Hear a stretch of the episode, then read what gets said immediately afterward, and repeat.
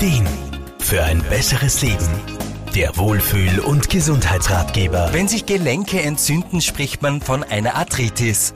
Diese schmerzende Gelenkserkrankung kann grundsätzlich jedes Gelenk betreffen, vom Kiefer bis zum Zeh. Je nach Arthritisform gibt es unterschiedliche Manifestationen und auch die Symptome sind oft verschieden und schwankend. Es gibt jedoch ganz typische Hauptmerkmale. Physiotherapeut Wolfgang Brunner-Frumann. Ganz typische Gelenksymptome, die ziemlich häufig auftreten, sind Schmerzen und Gelenkssteifigkeit, vor allem am Morgen. Außerdem sind die Gelenke oft auch geschwollen, gerötet und erwärmt. Das sind ganz klassische Zeichen für eine Entzündung. In Folge leiden die Betroffenen dann aber auch an Verlust an Muskelmasse und natürlich auch körperlicher Schwäche. Betroffene fühlen sich dadurch im Alltag häufig unsicher und eingeschränkt. Auch das psychische psychische Wohlbefinden kann darunter natürlich leiden. Somit ist es wichtig, dass sich Menschen, die an Arthritis leiden, Unterstützung auf verschiedenen Ebenen holen. Sowohl medizinisch bei Ärztinnen als auch therapeutisch bei Angehörigen unterschiedlicher Gesundheitsberufe. Physiotherapie ist da ein Baustein bei der Behandlung.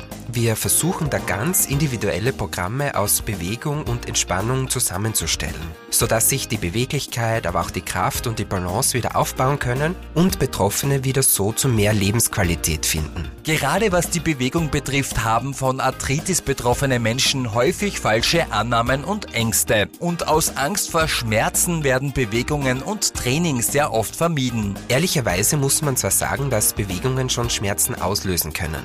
Das ganz große Aber ist, dass wenn man sie richtig gestaltet und richtig dosiert, die Schmerzen ganz gering ausfallen können. Ja, und mit der Zeit nehmen die Schmerzen dann durchs Üben generell ab.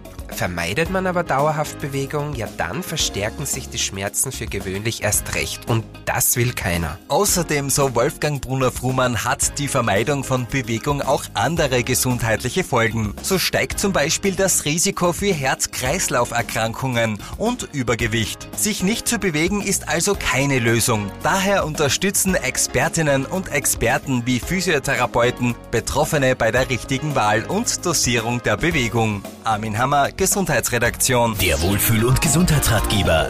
Jede Woche neu